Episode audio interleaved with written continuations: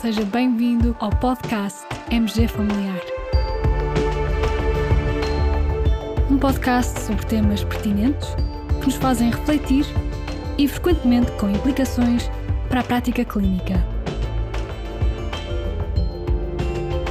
E damos as boas-vindas ao nosso anfitrião, professor Carlos Martins.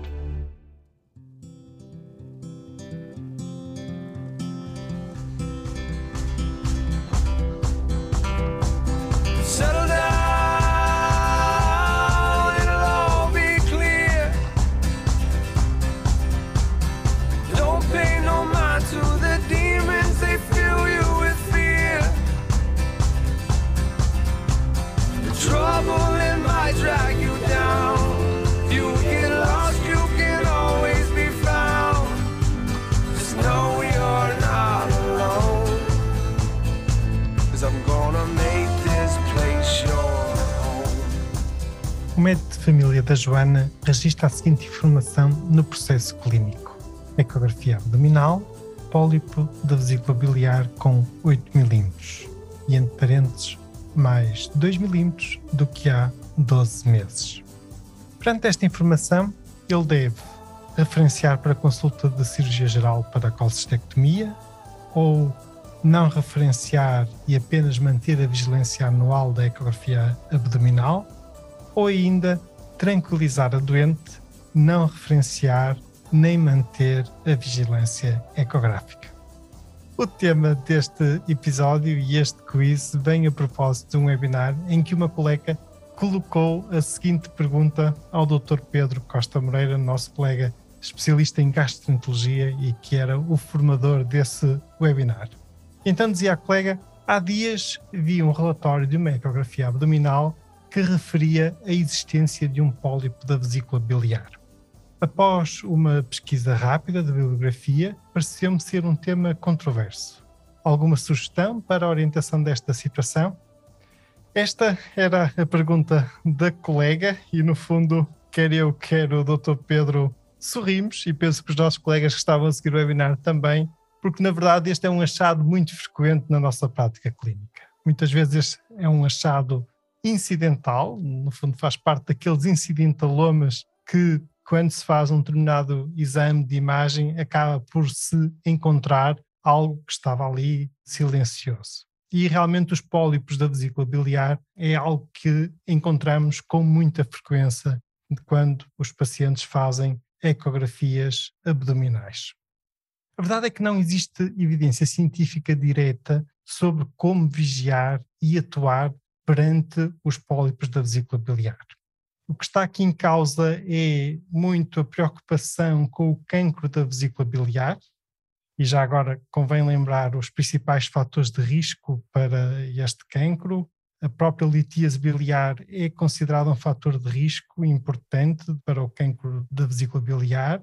Outros fatores de risco incluem os próprios pólipos da vesícula biliar, a colangite esclerosante primária, infecção crónica, por exemplo, salmonella tifi, malformações congénitas e também obesidade.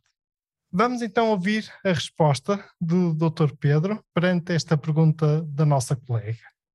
Sem dúvida, gera muita dúvida. E gera muita dúvida porque também acho que as sociedades científicas não se entendem em relação a este assunto e, portanto, não há uma linha de definição simples, clara, concisa daquilo que se faz com pólipos da vesícula.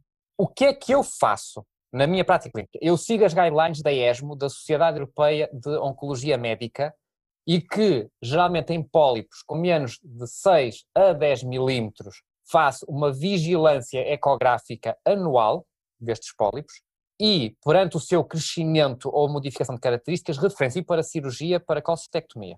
Doentes com pólipos mais de 10 milímetros, referencio para cirurgia para colcistectomia. A única exceção são os doentes com colangite esclerosante primária, que têm um risco aumentado de pólipos e de cancro da vesícula biliar. Nestes casos, qualquer pólipo, independentemente do tamanho, referencio para colcistectomia. E, na sequência do diálogo que se gerou, depois o Dr. Pedro acabou ainda por reforçar novamente uh, a sua mensagem. Ouçamos.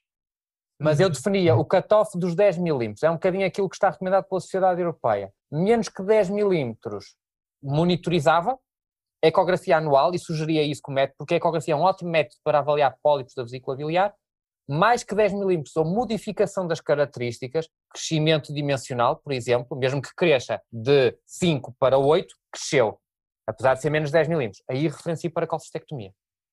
Achamos que esta sugestão e esta resposta do Dr. Pedro é pertinente para a nossa prática clínica e por isso com este episódio vamos partilhar o link de acesso às guidelines da ESMO, ESMO European Society for Medical Oncology.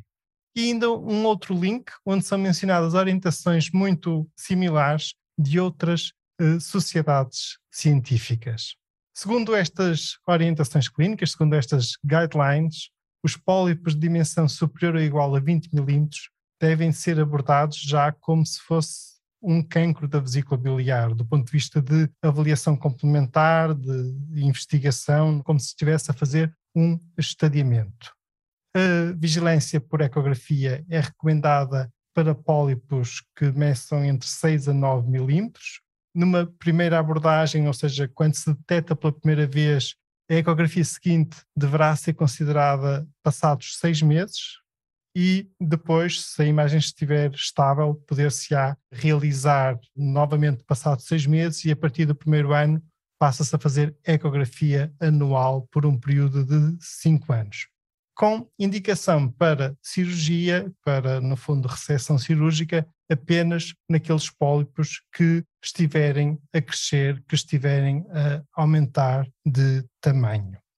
E aproveito então para partilhar a solução do nosso quiz desta semana. A resposta correta era a linha A, a doente deveria ser referenciada para a consulta de cirurgia geral, pois o pólipo tinha aumentado 2 milímetros em relação ao exame anterior e, nesse caso, havia indicação para referenciação. Caros colegas, espero que esta informação tenha sido útil e, para terminar, resta a nossa sugestão musical. Desta vez trago-vos Home, de Philip Phillips. E porquê? enfim, por nenhum motivo especial. Apenas porque gosto desta música, porque acho que é uma música de boa onda, positiva, fala sobre ultrapassarmos os nossos medos e transformar um certo lugar no nosso lar. Aqui fica para vós. Boa semana. Até ao próximo episódio.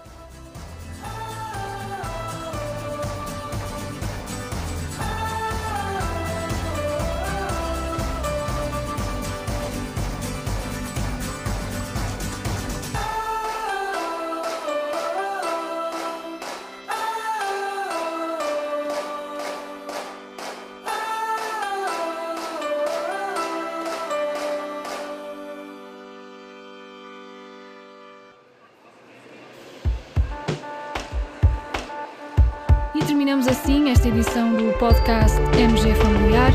Muito obrigada por nos ouvir. Se desejar completar a sua leitura, muitos dos conteúdos abordados neste podcast estão disponíveis em www.mgfamiliar.net. Até ao próximo episódio.